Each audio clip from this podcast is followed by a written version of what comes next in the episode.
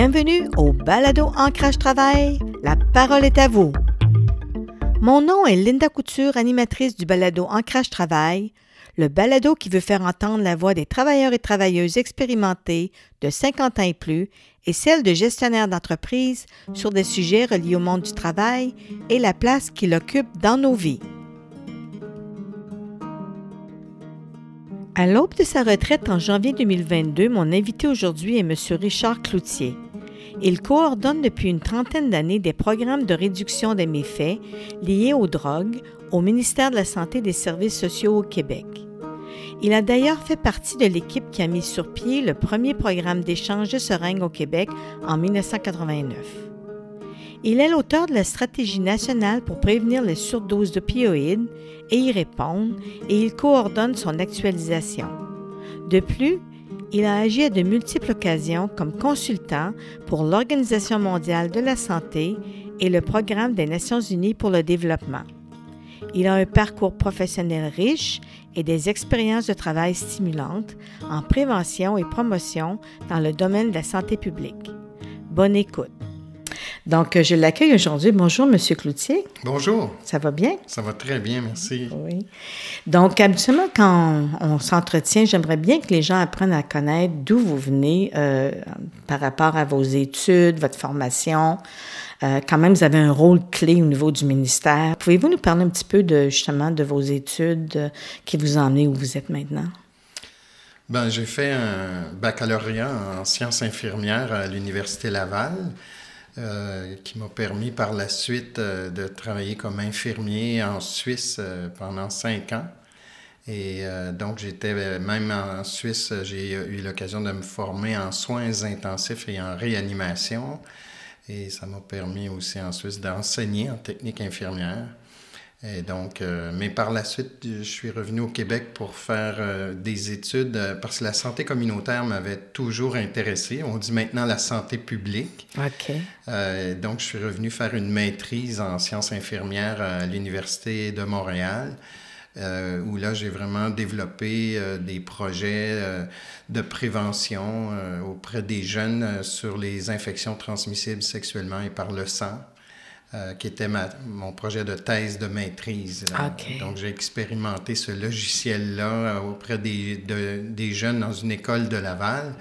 Ça a été comme ça que j'ai eu ensuite euh, mon travail au département de santé communautaire de l'hôpital général de Montréal, ou dans un poste d'infirmier en prévention des MTS qu'on disait mm-hmm. à l'époque.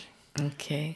Donc, euh, vous, ce qui semble vous intéresser beaucoup, c'est au niveau du terrain, quand vous parlez de santé communautaire. Qu'est-ce qui vous a ouvert les yeux sur justement la santé communautaire plutôt que les sciences infirmières, devenir un infirmier dans un hôpital, par exemple? Bien, en sciences infirmières, on, on, dit infirmier, infirmière, on voit tout de suite quelqu'un qui travaille dans un hôpital. Alors, c'est ce que j'ai fait pendant certaines années, mais moi, j'avais l'impression que pouvait faire une différence au plan individuel des personnes que je soignais. J'ai même euh, réanimé des personnes euh, qui étaient en arrêt cardiaque, en soins intensifs. Mm. Mais euh, depuis le début de mes études, moi, ce que je voulais, c'était plus d'intervenir au niveau populationnel. J'avais l'impression qu'on pouvait faire une différence plus grande en travaillant en amont, à prévenir les problèmes de santé. Donc, c'est ce qui m'a euh, amené à, revenir euh, après avoir travaillé en clinique à, la santé communautaire, la santé publique. Maintenant, au niveau de votre parcours et expérience, euh, vous avez des expériences riches et variées. Quand je parle d'expérience, on parle terrain. Parlez-nous de votre cheminement et de votre parcours, les mandats variés que vous avez eus, votre, votre expertise au Québec. On va commencer par le Québec, là. C'est intéressant parce que là, quand je travaillais au département de santé communautaire de l'hôpital général de Montréal, j'ai eu euh, l'occasion à ce moment-là de travailler avec une équipe qui a mis en place les premiers programmes d'échange de seringues euh, à, Montréal euh, en 1989 et qui était tout un défi à cette époque-là parce qu'on était euh, au niveau des, des, drogues dans une optique de prévention de l'usage et de traitement des personnes qui étaient dépendantes. Puis on s'apercevait que les personnes qui étaient euh, en consommation et pas en mesure d'arrêter ben, avaient besoin de, de, soutien, besoin d'aide. Et il y a eu en 89 la, conférence internationale sur le sida qui a eu lieu à Montréal, qui a comme été est venu bousculer l'implantation de ces programmes-là. Puis, puis j'ai fait, c'est drôle, mon arrivée au ministère est, due à, ma participation à une émission qui était Mon grain de sel sur le sida 1989 avec Jean-Luc Mongrain. C'était une émission payée par le ministère de la Santé où j'ai fait des démonstrations de l'utilisation du condom sur des pénis en bois avec M. Mongrain. Vous pouvez imaginer ses gros yeux qui me regardaient. Et euh, démonstration aussi de comment désinfecter des seringues. Et c'est là que la directrice du Centre québécois de coordination sur le sida a dit, ah lui, euh, j'aimerais bien l'avoir dans mon équipe. Et c'est comme ça que j'ai euh, abouti en prêt de service au ministère de la Santé et des Services sociaux. Et ça, ça fait 30 ans maintenant que je, suis au, ministère de la Santé, à la coordination des, des programmes de réduction des méfaits liés à, l'usage de drogue.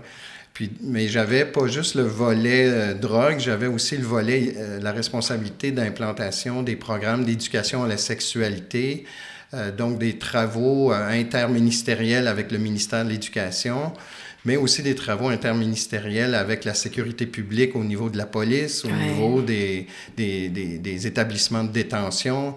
Donc, mettre en place euh, des programmes de prévention, mais aussi de formation. Puis en, puis en réduction des méfaits, bien, ça a fait en sorte, euh, dans les stratégies que j'avais développées, c'était de réunir des, des directeurs d'organismes communautaires avec des directions de santé publique. Et euh, il s'est par la suite implanté d'autres programmes d'échange de seringues euh, à Québec, mais aussi dans d'autres villes. Et finalement, actuellement, aujourd'hui, euh, euh, combien vous pensez qu'il y a d'endroits au Québec où on peut se procurer des seringues pour prévenir la transmission du VIH ou de l'hépatite? Aucune idée.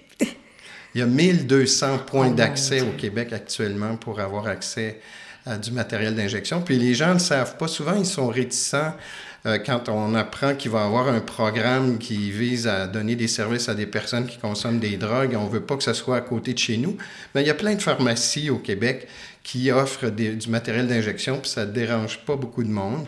Il y a des 80 organismes communautaires euh, qui font l'accès au matériel d'injection. Puis euh, il y a aussi le modèle qui a été créé au Québec, qui est unique en Amérique du Nord, qui implique aussi le réseau de la santé et des services sociaux. Donc, il y a des CLSC qui ont des programmes d'accès au matériel d'injection, mais dans certaines régions, il y a même des hôpitaux, des urgences d'hôpitaux qui vont rendre le matériel accessible. Donc, ça s'est construit euh, au fil des ans euh, contre vents et marées parce que ça touche les valeurs des personnes. On est dans une société qui a décidé de criminaliser la possession de drogue. Donc, à partir du moment où on considère que ces personnes-là sont des criminels, ben, c'est difficile de se battre pour eux, d'avoir accès à des services de santé. Mhm. Donc, est-ce que vous avez euh, été en lien avec euh, le, les sites d'injection à Vancouver dans le temps quand euh, eux, ils, ils, voulaient mettre ça en place? Tout à fait.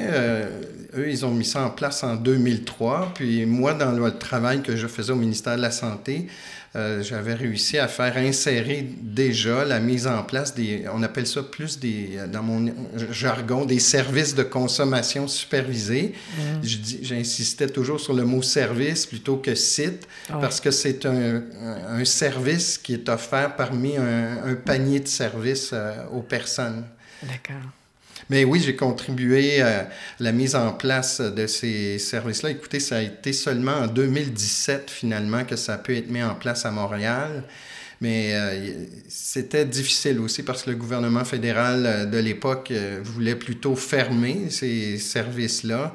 le gouvernement fédéral voulait fermer Insight à Vancouver, mais ils ont perdu en Cour suprême. Puis actuellement, il y a des services d'injection supervisés. Mais au Québec, euh, maintenant, il y a une dizaine de points de service euh, dans des groupes communautaires où euh, sont offerts ces services-là. Dans l'offre de services, est-ce que je me trompe? Est-ce qu'il y avait des caravanes qui se promenaient ou c'est seulement sur des sites supervisés que le modèle? Oui, nous on appelle ça des unités mobiles. Il y, a, il y, a, dans quelques villes au Québec des, des, organismes communautaires qui avaient des unités mobiles qui servaient à rendre des services de, de prévention là, des infections transmissibles sexuellement et par le sang. Puis là, récemment, ben, en 2017 à Montréal, il y a une unité mobile qui a ajouté le service d'injection supervisée dans, dans, dans, son offre de service. Puis il y a maintenant aussi, euh, c'est fou parce que ça a commencé avec des programmes d'échange de seringues. Maintenant, il y a des programmes d'analyse de substances, des services d'analyse de substances ah, où les gens peuvent amener ce qu'ils ont l'intention de consommer puis le faire tester. Euh, là, il y a, pour l'instant, il y a deux organismes qui le font, mais il y en a un à Montréal, entre autres, le GRIP, là, qui vient de commencer à le faire, mais dans une unité mobile pour intervenir euh, dans des milieux festifs. Alors, euh, ça évolue. Alors que c'est parti de l'approche de réduction des méfaits euh, euh, tranquillement. Pourtant, il se faisait déjà de la réduction des méfaits avec des programmes comme Nez Rouge, où on appliquait une approche qui on ne jugeait pas les gens. Au contraire, on les félicitait s'ils appelaient pour avoir de l'aide euh, pour ramener leur voiture. Mais c'est la même approche qu'on a appliquée dans le domaine des, des autres drogues. Et on voit qu'il y, a eu toute une évolution là, de partir des programmes d'échange de seringues en ajoutant des services d'injection supervisés, puis maintenant d'aller vers d'offrir de, l'analyse de substances. Puis en plus euh, d'ajouter, maintenant, il y a des programmes de prescription euh, d'héroïne, par exemple, qui sont en place depuis 30 ans en Suisse, mais que là, on, essaie d'implanter au Québec, mais qui sont... Euh, ça rencontre beaucoup de défis, hein, mm-hmm. mais l'idée, c'est qu'à cause des surdoses euh, d'opioïdes, euh, les substances qu'on trouve sur le marché noir sont sont empoisonnés et, ce qu'on essaie de faire, ben, c'est de leur prescrire des, des substances, des, des, médicaments de, pharmaceutiques qui, qui, mm. sont, qui sont propres et qui vont faire que les gens ne vont pas mourir. Vous savez qu'il y a à peu près 36 personnes par mois qui meurent au Québec de surdose actuellement. OK. Parlant de cette statistique-là, euh, quel, quel, a été l'impact de cette approche ou de cette évolution dans le temps, justement de comment on fait face à, la surdose? Est-ce est qu'il y a une amélioration au niveau des, euh, des, des, cas de ou du nombre de personnes qui se retrouvent à l'hôpital? Est-ce que c'est, ça a des effets positifs? Je vais répondre d'abord par rapport au, VIH. Euh, oui, un impact majeur, un, succès de santé publique, alors que dans, au cours des dernières années, il y a presque plus de personnes qui deviennent infectées par le VIH euh, du fait qu'ils ont partagé du matériel d'injection. Euh, c'était très élevé là, dans les années 90 et ça, c'est un grand succès. Il y a encore des défis par rapport à l'hépatite C. Pour ce qui est des surdoses, le, Québec a, un, le, modèle dont je vous ai parlé d'approche de réduction des méfaits euh, multi-organisation. Euh, a fait en sorte qu'on a un contexte où il y avait moins de problèmes de surdose liés aux opioïdes, moins de prescriptions d'opioïdes aussi, pas de, de cliniques privées de la douleur chronique. On sait que dans, aux États-Unis, les compagnies pharmaceutiques subventionnaient ces cliniques-là privées et incitaient beaucoup à la prescription. Donc, on a un modèle qui fait en sorte qu'au Québec, on est beaucoup moins touché qu'en Colombie-Britannique, par exemple. Ah, Mais euh, il reste des défis, puis les défis sont, et c'est ce qui va m'intéresser même euh, une fois que je serai parti à la retraite, c'est toute la notion des politiques publiques sur les drogues. Et vous savez qu'on vient de légaliser il y a trois ans l'accès au cannabis. puis le Québec a vraiment mis en place un modèle de santé publique que certains critiquent, mais c'est un accès légal euh, dans un marché qui est encadré, donc un produit qui est quand même euh, de bonne qualité, qui fait qu'on sait qu'il n'y a pas de pesticides dedans, par exemple et, qui... Euh, euh, Puis thérapeutique aussi. Hein, ah, il y a l'aspect thérapeutique, oui. Mais dans les autres euh, drogues qui sont encore illégales, ben là, il y a tout un débat. Est-ce qu'on devrait décriminaliser, voire légaliser l'accès à certaines substances? Et vous savez, dans les années 60, on a adopté des politiques publiques sur les drogues qui n'étaient pas basées sur des données probantes, mais où on disait, bien, il y a un des problèmes, on va arrêter l'accès et ça n'a pas vraiment fonctionné. Donc euh, là, il faut regarder ça dans un autre œil maintenant. Hum. Puis il y a aussi euh, l'accessibilité dans les pharmacies maintenant. Euh, de, pour aider une personne qui, qui, serait, par exemple, sur le bord de, de perdre la vie à cause d'une overdose, des, des kits d'urgence? Oui, ben c'est de l'analoxone, qui est un antidote euh, à des surdoses d'opioïdes. Là. on a un programme d'accès gratuit euh, dans les pharmacies euh, du Québec ainsi que dans plusieurs organismes communautaires en réduction des méfaits. Puis on est choyé au Québec d'avoir ce type de programme-là parce que moi, j'ai eu j'ai travaillé au cours des dernières années euh, avec la délégation du Québec à Boston. Euh, les États de la Nouvelle-Angleterre ont des problèmes importants de, de surdose d'opioïdes, puis ils sont très intéressés par le modèle québécois qu'on a mis en place. Donc, j'ai travaillé avec euh, les directions de santé publique de ces États-là pour les soutenir, mais on est confronté aux États-Unis. Les, les gens, c'est leur assurance privée qui doivent payer l'analoxone. Alors qu'ici, c'est gratuit. Alors, mm. on a des programmes, euh, on, est choyé d'avoir mm. des programmes de santé et de services sociaux publics qui sont très soutenants. Là. Mais moi, je vous écoute parler depuis tout à l'heure, puis je me dis, euh, votre approche du travail par rapport à cette thématique-là, euh, vous, vous avez à travailler en équipe, en collaboration avec les organismes communautaires, avec d'autres directions de santé publique ailleurs. Euh, quelle est la place justement de cette collaboration-là et quels sont les effets positifs de travailler de cette façon-là, en partenariat?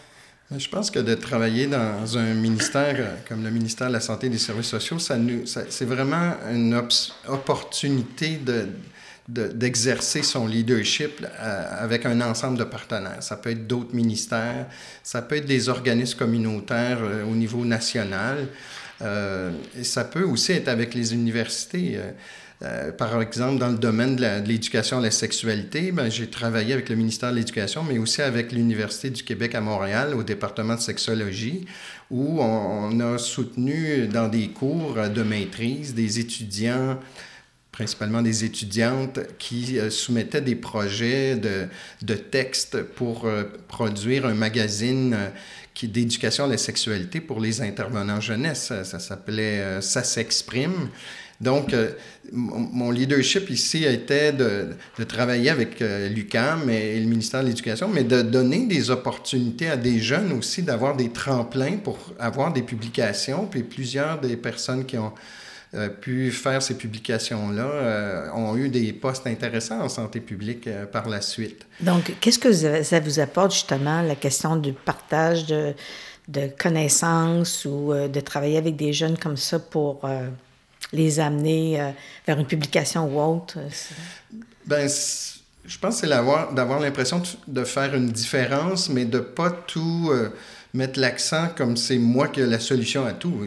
on a mhm. besoin d'un ensemble de partenaires pour pouvoir euh, faire face aux, problèmes de, santé ou de services ou de, euh, sociaux qu'on rencontre.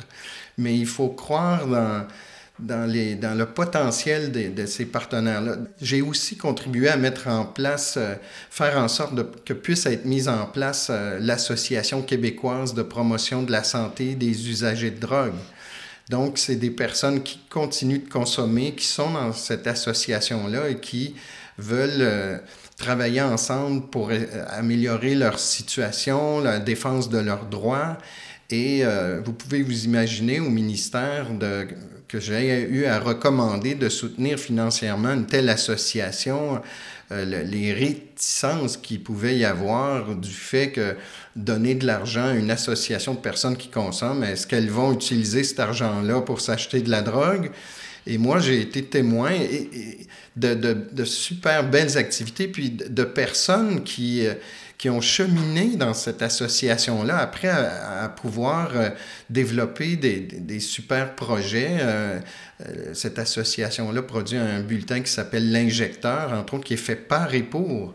Mm. Et moi, je suis, je suis, vraiment fier de ça. Puis je participe souvent. Puis j'ai l'impression que c'est pas tout le monde qui fait ça au ministère, mais par exemple, on subventionne cette association-là pour faire un concours de dessins et de slogans auprès des détenus en milieu carcéral. Puis ils vont produire avec ça un agenda. Alors moi, je participe aux activités de sélection des slogans et, des dessins. Puis je, là, je suis avec des personnes euh, sur, le terrain, des personnes euh, qui consomment. Et ça, Quel est l'impact justement chez, chez ces personnes-là au niveau personnel, dans l'approche de, de façon de faire finalement? Là? Ben, c'est qu'on on voit que des résultats d'empowerment de, ces personnes euh, qui vont cheminer et, qui sont excellents. Et moi, j'ai souvent euh, mis en place des comités euh, où j'invitais cette association-là à être présente avec nos directions de santé publique régionale, avec les associations des organismes communautaires nationaux dans, dans, une table de concertation où les personnes qui consomment, euh, fallait trouver une façon de leur faire une place, mmh, mais qui les entendre, les, entendre, mais qui souvent avaient euh, leur point de vue qui est extrêmement éclairant dans pour nous de voir comment on doit mettre en place les programmes. Et souvent, euh, dans des rencontres de professionnels, on va s'obstiner sur des détails, puis eux, ils nous ramènent sur le plancher des vaches en disant, ben voyons là, c'est pas si compliqué, vos affaires. Euh, voici votre objectif. Euh, c'est, tendons vers ça plutôt que de trouver tous les petits problèmes. C'est ça. Mais c'est un bon point. Hein. Les gens nous ramènent euh, au point important. Durant la pandémie, vous, avez, vous, avez, été sur le terrain aussi, vous avez entendu parler d'histoire. Comment ça s'est passé? Puis, est-ce qu'il y avait des plus gros défis par rapport à COVID, par exemple? C'est sûr que ça a amené des difficultés parce que les personnes qui, qui consomment des, des, drogues euh, ont eu des difficultés d'accès aux services euh, de réduction des méfaits. Et il y avait des réductions de services aussi du fait que là, il fallait appliquer des mesures de protection. Et euh, on a d'ailleurs vu des augmentations du nombre de, de, de, décès par surdose pendant la pandémie. Alors là, on est confronté en santé publique d'appliquer des mesures euh, auprès de la population qu'on a tous connues, là, mais de voir que, comment on fait pour adapter ça dans un contexte par exemple, euh, on, était confiné, on n'avait pas le droit d'aller dans la rue, on se souviendra, le soir à partir de 21h, mais les personnes qui consomment, ben, fallait qu'ils trouvent une façon de se rendre euh, pour avoir accès à des seringues, par exemple. Donc, euh, ça, ça, a eu des impacts. dans les, les, les, centres de réadaptation pour toxicomanes aussi, il y a eu beaucoup de, de, perturbations, main-d'œuvre qui a fait qu'il y, a eu beaucoup de difficultés. Ouais.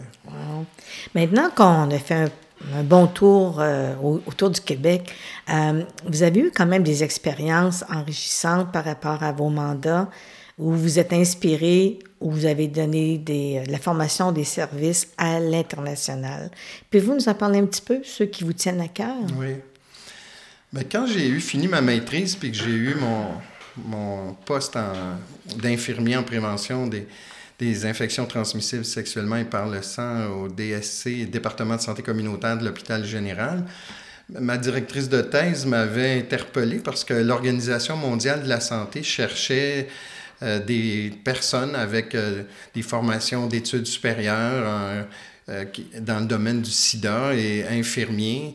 Et on a, pour aller travailler à, faire de la formation en Polynésie française. Et là, c'était comme si on m'avait dit on cherche un homme de tel âge, cheveux blonds, yeux bleus, euh, barbe rousse. Euh, et c'était tout à fait pour moi. Et j'ai appliqué euh, à, l'Organisation mondiale de la santé. Puis je suis allé pendant trois mois à Manille, aux Philippines, au bureau régional de l'OMS pour le Pacifique occidental. Puis j'ai assisté là, à des formations de personnel cadre, infirmiers, des différents pays euh, avec des formations qui, qui, sont données à Manille, mais d'autres aussi à Singapour.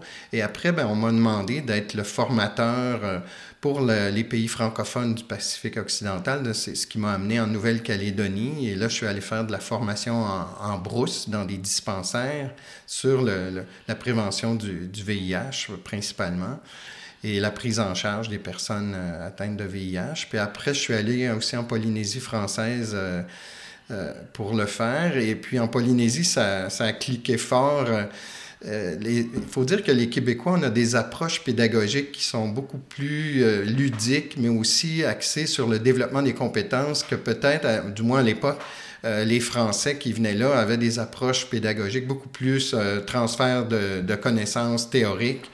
Alors, les gens en Polynésie ont, beaucoup aimé. Je peux vous donner un exemple, par exemple, sur l'utilisation du condom, où je faisais un jeu des étapes l'utilisation du condom, où il y a une dizaine de personnes qui doivent venir en avant du groupe, puis il y a des cartons avec les étapes, et ils doivent les mettre dans l'ordre. Donc, c'est des approches qui sont pas menaçantes, qui les gens, s'il y a quelqu'un qui sait pas, l'autre sait à côté, puis ils savent comment se placer, puis on rit beaucoup euh, avec mm. ça. Mm. Donc, euh, puis des, développements de compétences sur le, le, comment faire un counseling pré-test pour passer un test euh, de dépistage du VIH. Euh, qu'est-ce qu'on fait quand quelqu'un est positif. donc, j'étais avec une collègue euh, psychologue aussi qui, euh, avec qui on a donné les formations. Puis j'ai donné aussi en Polynésie française. Quand j'étais à l'OMS à Manille, il y avait un, un infirmier de la Polynésie que j'avais rencontré à Singapour qui a fait une demande de bourse pour venir faire un certificat en santé communautaire.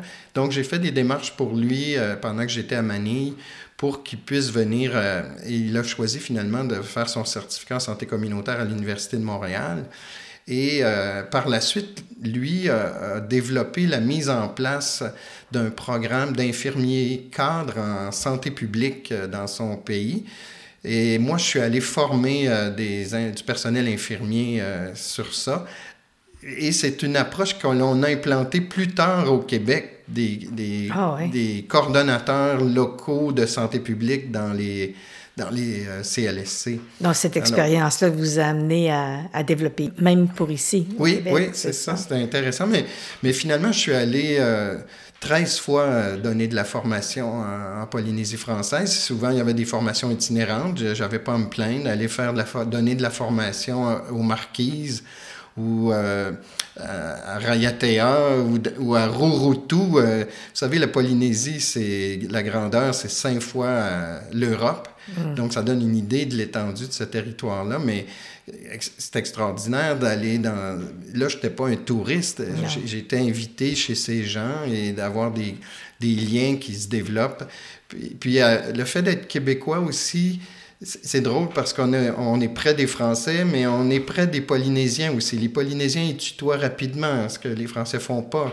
Euh, ils sont... Euh, le développement de leurs compétences en relation d'aide était beaucoup plus facile que même par rapport à des médecins français qui, qui étaient réfractaires euh, à ce qu'on voulait donner en formation. Mais justement, en parlant de... Vous étiez, vous, dans un milieu différent. Donc, mais c'est vous qui donniez la formation. Donc, comment euh, ça a été reçu? Comment vous êtes adapté à cette culture-là? Est-ce que vous l'aviez étudié avant de partir? Comment vous avez euh, cerné comment ils sont, comment ils apprennent et comment ça fitrait finalement? C'était difficile d'étudier ça vraiment avant de partir. Euh, mais c'est sur place où moi. Mais les liens, comment vous avez tissé ces liens-là? Oui, mais, je dirais, c'est parce que j'ai travaillé aussi en Tunisie euh, pour l'Organisation euh, des Nations Unies pour le développement humain, pour la mise en place de programmes, euh, d'une stratégie sur la santé des jeunes. Et moi, mon approche a toujours été, comme j'ai fait au Québec, c'est de, de prendre en compte l'expertise des gens avec qui j'ai... Et moi, je leur dis, c'est pas moi l'expert, c'est vous l'expert de votre environnement. Moi, je peux vous accompagner, je peux vous aider.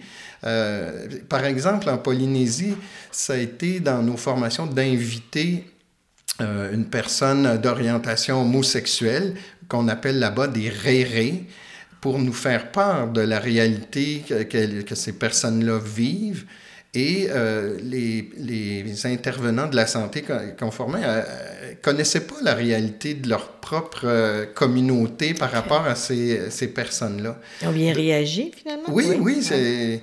Mais il faut dire que dans nos approches, on avait des, des petits questionnaires à savoir c'est, où on allait en, en, contresens, où on demandait aux gens, par exemple, c'est quand la première fois que vous vous êtes aperçu que vous étiez hétérosexuel?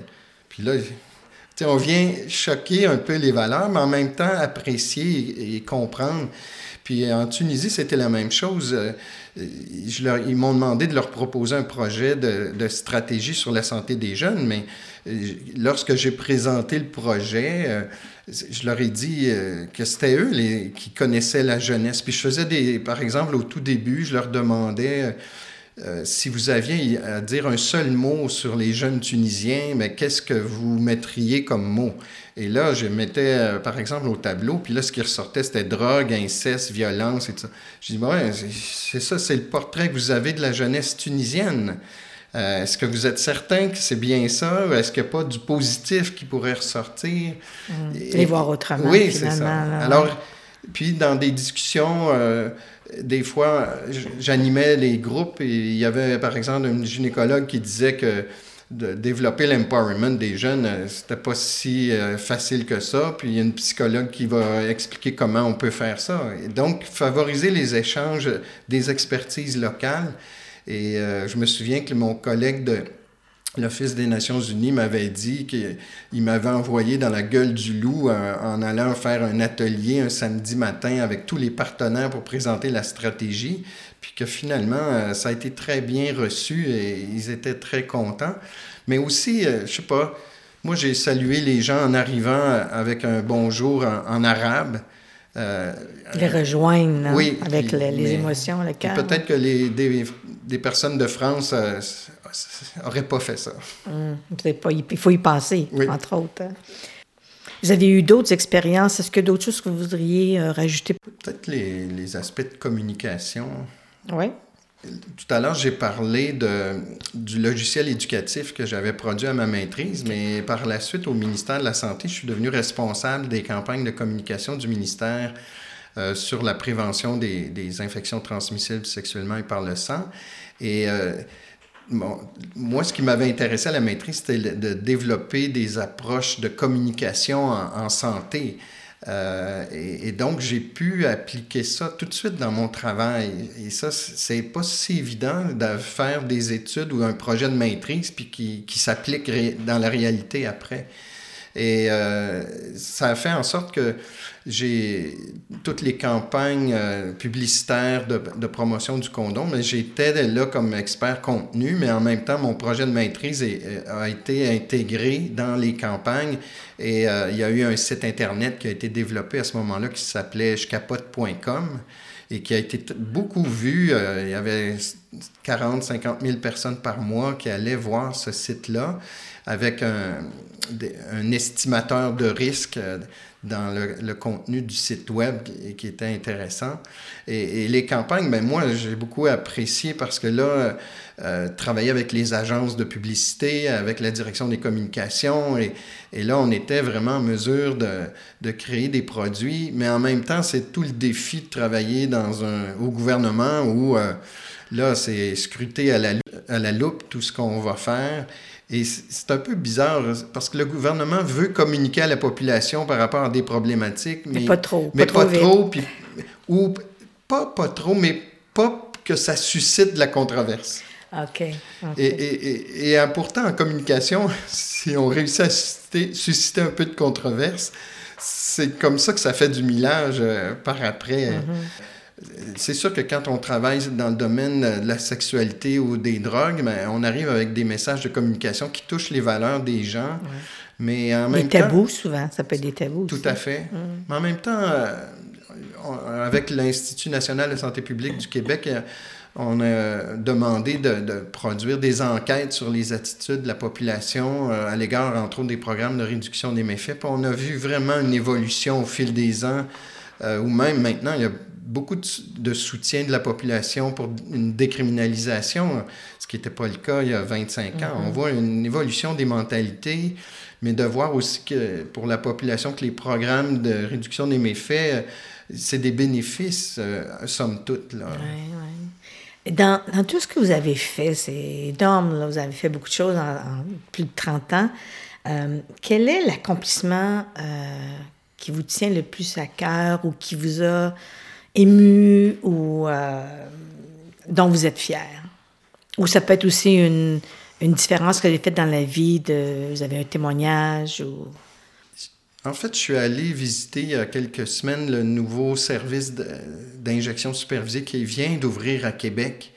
Et, euh, on est un petit groupe du ministère qui visitait les locaux. Puis euh, j'ai eu un petit échange en aparté avec la coordonnatrice. Puis je lui disais combien j'étais touché de, l'organisation de leur service, puis que ça, ça vraiment ben, impressionnant. Et et puis, euh, j'ai eu un moment d'émotion où les larmes me sont venues aux yeux. Je l'ai déjà. Ah, Et euh, elle aussi, parce qu'elle y voyait euh, une reconnaissance du travail qu'il faisait. Alors, somme toute, après 30 ans, de voir tous ces programmes-là et, les organismes communautaires qui sont impliqués, en tout cas, je pense que ça, j'ai aidé à faire une différence parce que moi, j'étais au sein d'une institution, un, ministère, où je me suis débattu pour euh, faire reconnaître ces programmes-là. Et, à contre-courant. Oui, à contre-courant, parce que les, les, gens qui sont qui travaillent soit dans un ministère ou les autorités publiques ou, ou même au niveau des, des, des, gouvernements qui sont élus, ben, ils ont les valeurs de la société. Donc, c'est un défi euh, constant de, mais je pense que j'ai pu arriver à, faire connaître ben, par plein d'états de situation que j'ai eu à produire, euh, à faire des propositions qui étaient audacieuses puis qui ont été, somme toute, euh, bien accueillies finalement. Écoutez, est-ce que vous pensez que c'est le fait d'avoir travaillé justement en collaboration, c'est euh, petit pas à petit pas, les gens étaient sensibilisés, puis à un moment donné, il y avait peut-être une réticence, puis à un moment donné, oups, est-ce que ça, ça l'a favorisé justement ce genre de, de, de, changement dans notre société? C'est sûr que dans les années 90, on serait arrivé avec euh, une proposition de prescrire euh, de l'héroïne à des personnes pour euh, améliorer leur état de santé. ça n'aurait pas passé mm. d'emblée. Et donc, il a fallu créer étape par étape des ajouts de, de différents programmes même moi, dans les années 2000, dans, dans des travaux avec le gouvernement fédéral, j'étais déjà en situation de, de, de, de, dire on devrait entreprendre une démarche pour euh, qu'au moins il y ait une décriminalisation des drogues. J'ai fait ça dans les années 90. Puis euh, les gens avec qui je travaillais disaient oui, c'est, c'est sûr que c'est vers ça qu'on devrait tendre, mais il faut, faut faire avaler euh, les, les, choses morceau par morceau. Et, puis ça, c'est le défi, euh, alors que les organismes communautaires, euh, bien qu'il s'est développé beaucoup de choses dans ce domaine-là depuis les années 90, mais eux, ils sont encore confrontés à des situations de gens qui sont dans des situations de vulnérabilité, puis ils trouvent qu'on n'en fait pas assez, mm. puis que ça bouge pas assez vite là, des, sur le développement de nouvelles politiques publiques. Euh, ben, Vous avez un petit penchant vers les organismes communautaires parce qu'ils sont vraiment terrain. Est-ce que c'est votre expérience qui vous amène à, à, penser comme ça? Parce que euh, souvent, au niveau des ministères, c'est étiqueté que les gens sont pas vraiment à l'écoute du communautaire, des organismes communautaires. Et je sens chez vous que vous avez cette fibre-là. Est-ce que je me trompe? Vous avez raison. Puis d'ailleurs, des fois, là, je suis en train de. Mes derniers millages, c'est de produire une euh, nouvelle mouture de stratégie de prévention des surdoses. Et euh, quand j'envoie mes documents en consultation, euh, je reçois des commentaires euh, parfois qui trouvent que je suis trop pro-communautaire. ben, c'est que je travaille au gouvernement, puis je posais amener un document qui présente une, une, orientation gouvernementale. Vous savez, il faut répondre aux exigences de l'administration, aux exigences du politique. Puis là, il y a de la pression des organismes communautaires. Moi, j'essaie de trouver un équilibre dans tout ça, mais selon les personnes, les collègues que je vais avoir, bien, il y en a qui vont être plus sensibles aux recommandations de, de, la santé publique comme telle, et d'autres fois, bien, ça va être plus une prise en compte des organismes communautaires. Mais je, je pense quand même, en tout cas dans, dans l'environnement immédiat où je travaille, il y a quand même beaucoup de, de, sensibilité et de place euh, pour les organismes communautaires. Parce que les organismes communautaires qui sont sur le terrain, ils envoient tous les jours, là, je veux dire, la perception de comment les gens travaillent au niveau des ministères, c'est qu'ils sont loin du, euh, de leur public cible ou ils sont loin de la réalité. C'est ça la perception. Hein? Quoique souvent, moi je trouve que mes collègues sont, sont quand même bien groundés. la difficulté, je dirais, qu'il y a, c'est que dans un ministère, on fonctionne par programme sectoriel. Donc, on va financer euh, pour la prévention des surdoses d'un côté, on va financer pour la prévention des ITSS d'un autre côté, la prévention du suicide d'un autre côté. Département. Alors que sur le terrain des organismes communautaires, eux, ils sont avec des gens qui sont globaux. Hein, oui, oui, oui, et là, euh, donc, il faut trouver des façons, j'imagine, au niveau régional que des fois, dans un centre intégré, ils vont mettre ensemble des programmes pour financer les mêmes organismes euh, pour que ça soit une intervention plus globale. Hum, hum, intéressant. Il y aurait tout un débat là-dessus. Hein? Oui. Maintenant, vous êtes à l'aube de votre retraite avec tout ce que vous avez fait. Vous avez parlé de, de, de, votre parcours, votre cheminement. En fait, vous êtes en transition vers la retraite. Comment vous voyez ça? Euh, ça ne sera pas la même reconnaissance, vous n'avez plus les mêmes collègues. Euh, c'est quoi vos projets d'avenir? Parce que j'ai pas l'impression que vous allez arrêter, là. ben, en fait, je pense que quand on est en transition comme ça, c'est qu'on a l'occasion on a l'opportunité de, choisir euh, ce qu'on aime faire davantage. Donc, c'est certain que dans le cadre de mon travail actuel, travailler dans un ministère, c'est quand même un défi administratif bien souvent. Juste pour faire monter un dossier, c'est complexe, puis il y, a une hiérarchie d'approbation de tout bord, tout côté. Et, euh, et, et, comme fonctionnaire de l'État, euh, on est quand même euh, là pour travailler en respectant les orientations du gouvernement. donc, on doit travailler dans cette optique-là. La, population élit un gouvernement que ce soit dans nos valeurs ou pas, il faut travailler dans cette optique-là. Alors, c'est sûr que là, si je travaille par moi-même, j'ai beaucoup d'intérêt pour les politiques publiques sur les, sur les drogues ou les substances psychoactives. De plus en plus, c'est ça qu'on va utiliser comme terme. encore. oui, parce que drogue a une connotation euh, négative. Euh, mais donc, euh, j'aimerais travailler avec des, des partenaires communautaires, soit au niveau québécois ou même canadien, dans les réflexions et les propositions à faire, parce que je trouve que le communautaire sur les politiques publiques est beaucoup plus avancé dans ses réflexions que même en santé publique au Québec. Là. C'est tout récent là, que le, en juin 2021, euh, l'ensemble des directeurs de santé publique du Québec ont écrit une lettre à nos ministres pour euh, demander la décriminalisation, mais c'est tout nouveau là, qui s'intéresse à ça. C'est là où je vois qu'il y a moyen de, contribuer et qui m'intéresserait, mais c'est sûr que là, je, vais faire beaucoup plus d'espace à mes activités euh, physiques. Je suis, un, je suis, un, skieur alpin, je fais du ski. Moi, j'aime faire des noirs et des doubles noirs. Donc, euh, je veux continuer à faire du ski ici au Québec, mais aussi aller euh, à nouveau dans l'Ouest canadien. Puis comme j'ai travaillé en Suisse cinq ans, j'ai encore beaucoup d'amis là-bas. Donc, euh, l'occasion de retourner faire du ski dans les Alpes. Donc, j'entends que vous allez commencer par ce genre de loisir-là pour prendre une certaine distance, réfléchir. Et, mais je pense pas que vous allez arrêter. Vous allez arrêter. Là. Ça va être juste de quelle forme ça va prendre et avec qui. Et dans le fond, vous avez toute une expertise que vous avez accumulée au cours de toutes ces années-là. Et ce serait dommage que justement que notre société ne puisse pas en profiter, que vous allez pouvoir le faire. Donc, vous allez être surveillé.